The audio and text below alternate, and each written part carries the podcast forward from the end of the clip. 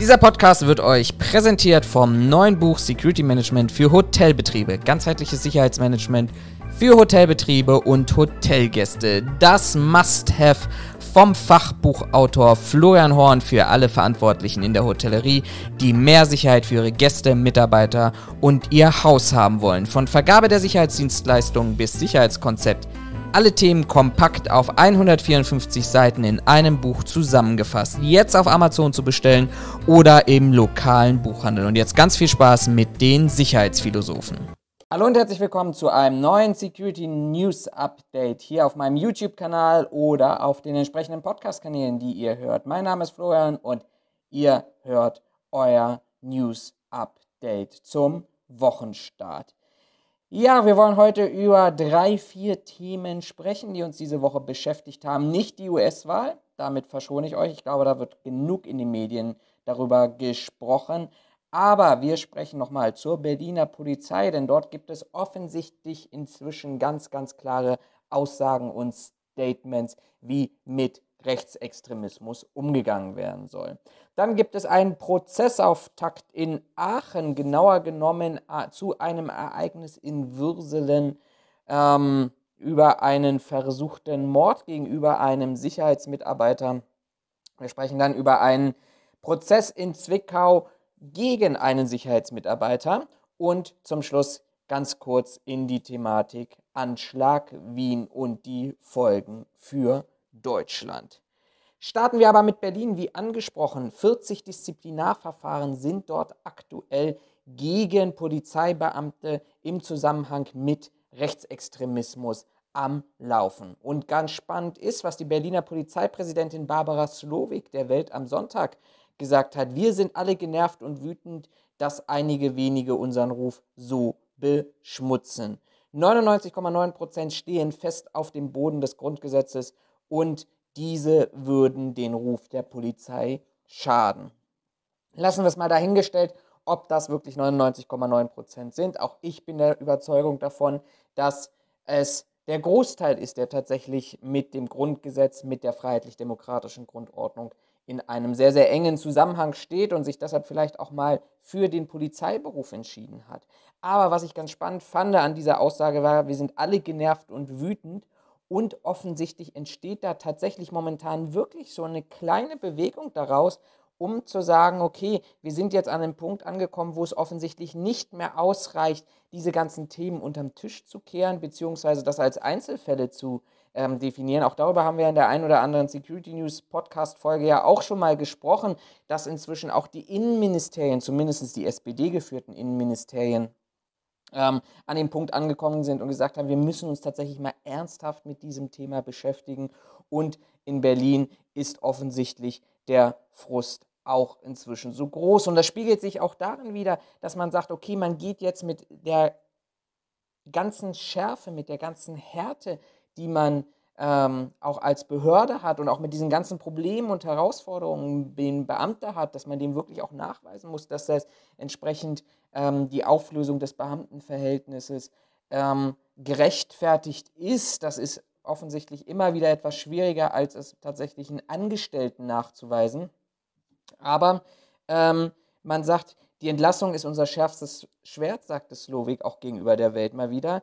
Und ähm, man möchte aber tatsächlich diese Personen aus diesem Kreise entfernen. Wenn man dann auf die Nase fällt, und das war auch nochmal so eine Anmerkung von ihr, dann ist das eben letztendlich so, aber man sollte es auf alle Fälle als Polizei versuchen, weil man hatte nämlich auch schon Entlassungen durchgekommen.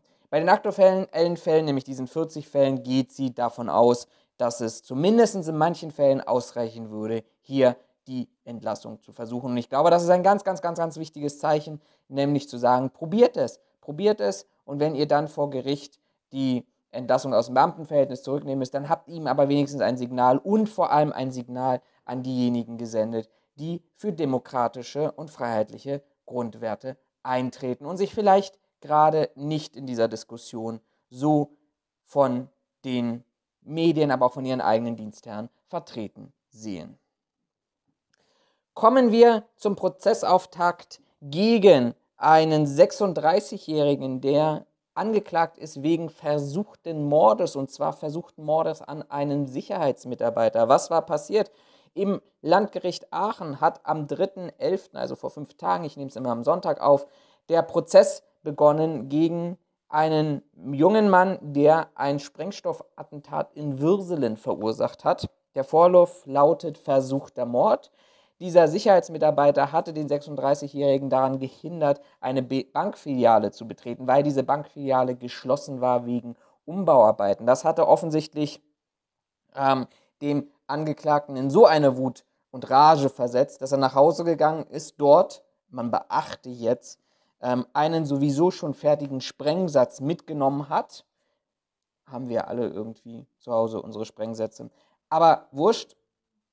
Und zurück zur Filiale gegangen ist und diesen Sprengsatz in die Filiale reingeworfen hat. Der Sicherheitsmitarbeiter hat dann offensichtlich vor die Füße bekommen, reagierte blitzschnell und trat diesen Sprengsatz aus der Filiale heraus. Er litt nur, und das nur wirklich in Anführungsstrichen, ein Knalltrauma. Gutachter gehen derzeit davon aus, dass es ausgereicht hätte, zumindest ähm, den Sicherheitsmitarbeiter lebensgefährlich zu verletzen. Deshalb auch die Anklage wegen versuchten Mordes. Ähm, da kommt man auch offensichtlich nicht gegen. Also wir sagen unseren Mitarbeitern, unseren Schülern, die in den Unterrichtungen, in den Fachkraftvorbereitungskursen oder sonst irgendwo sitzen, immer achtet auf Eigensicherung. Aber das ist offensichtlich nur nochmal der Hinweis zu sagen, achtet darauf, wenn euch irgendwas reinfliegt und versucht souverän zu reagieren. Hier hat, glaube ich, der Sicherheitsmitarbeiter sehr, sehr viel Glück gehabt, aber das hätte auch ganz anders ausgehen können.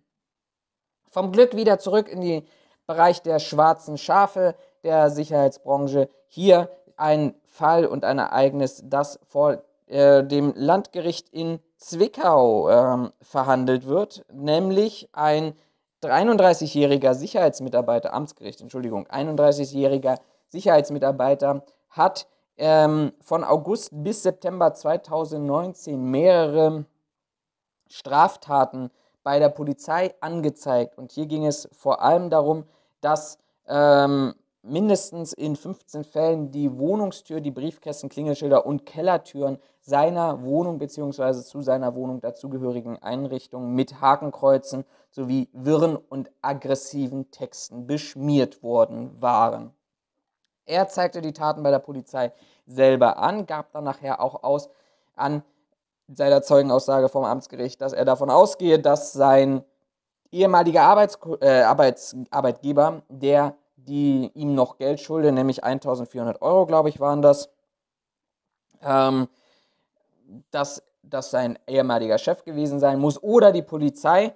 Ähm, er selber äh, wäre das nicht gewesen. Die Polizei hatte dann ermittelt und ähm, hatte tatsächlich auch die eine Überwachungskamera installiert, die auf seine Wohnungstür zeigen sollte und den vermeintlichen Täter überführen sollte. Ja, die Bilder sind tatsächlich ähm, nicht wirklich aussagekräftig. Wir müssen mal gucken, was dabei rauskommt. Die Staatsanwaltschaft geht aber davon aus, dass ähm, der Security-Mitarbeiter ein Aufmerksamkeitsdefizit-Syndrom haben wollte und die Aufmerksamkeit der Polizei erreichen wollte. Alles das ist ähm, tatsächlich auch irgendwas, was sich immer wieder so ein bisschen in ähm, das ganze System mit einspielt, das ich ja auch in regelmäßigen Abständen kritisiere, nämlich genau diese Thematik zu sagen, können wir nicht stolz sein darauf, was wir haben, wer wir sind, was wir erreicht haben, sondern ähm, man möchte offensichtlich den Ruhm und die Anerkennung von anderen Menschen haben, die vielleicht ja man als höher eingestelltes Selbstwertgefühl Differenz dazwischen, Gap, Blind Window, ihr kennt das alles, diese Thematik. Ich finde das tatsächlich ähm, beängstigend, weil das ist, was auch dann wieder in der Presse unser Bild prägt.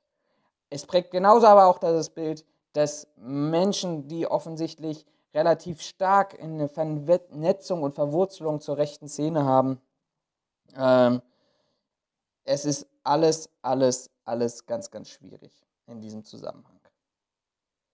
Extremismus, und damit wollen wir zum letzten Thema kommen, ähm, auch eigentlich kein neues Thema nach dem Anschlag im Wien ähm, sagte der Berliner Terrorexperte Bernd Georg Tamm mal wieder, und das ist, wie gesagt, nichts Neues, auch relativ ähm, zu Anfang der ersten Corona-Pandemie-Welle haben wir, habe ich dazu berichtet oder zumindest Beiträge dazu verlinkt, nämlich darum, natürlich, wenn ähm, sich Europa gerade, und das muss Europa gerade, sich darauf konzentrieren, diese Pandemie einzudämmen, dann ist das immer und oftmals auch ein Einfallstor für andere Aktivitäten, die damit unterhalb des Radars fliegen. Und der Berliner Terrorexperte sagt, der islamische Staat sei nicht ähm, geschwächt worden. Das hätte man auch in, den Anschlag vom, in dem Anschlag von Wien ähm, wieder können und gilt weiterhin als dauerhafte Bedrohung, nämlich auch die Thematik, wie damit umgegangen wird, also wieder Messerattacken. Auch das haben wir in Nizza und in anderen Orten in Frankreich erlebt, mit äh, Schwertern und Enthauptungen, die dann ins Netz gestellt werden. Alles Begehungsweisen, die relativ simpel und einfach unterhalb dieses Schirms verlaufen, ähm, mit Waffen, die uns allen letztendlich irgendwie in einer Art und Weise zur Verfügung stehen.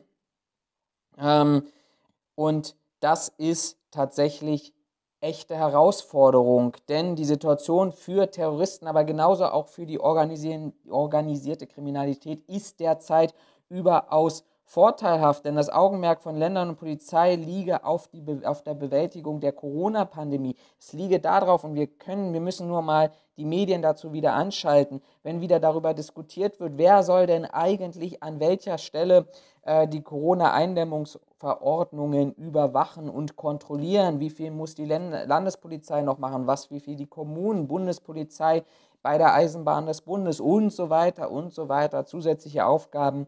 Ähm, in Bereichen oder Behörden, die A auf der einen Seite natürlich genauso von der Corona-Pandemie betroffen sind. Ich glaube 1000 bis 1600 Beamte in Quarantäne bei der Bundespolizei, die gleichzeitig auch ähm, schon seit Jahren Überstunden, Mehrarbeit vor sich herschieben und jetzt auch nochmal Mehrarbeit on top bekommen. Dann kommt man, fängt man irgendwann an zu priorisieren und das binde derzeit die Polizei erheblich. Ein zweites Phänomen, ähm, das man bei zwei Ereignissen beobachten konnte, nämlich den offensichtlich islamistisch motivierten ähm, Anschlag, die Tötung von zwei Personen in Dresden vor einigen Wochen hier in Deutschland, aber gleichzeitig auch ähm, der Anschlag von Wien habe nochmal beängstigenderweise gezeigt, dass es offensichtlich auch Gefährdern momentan relativ einfach ist, diese Aussteiger, Aussteigerprogramme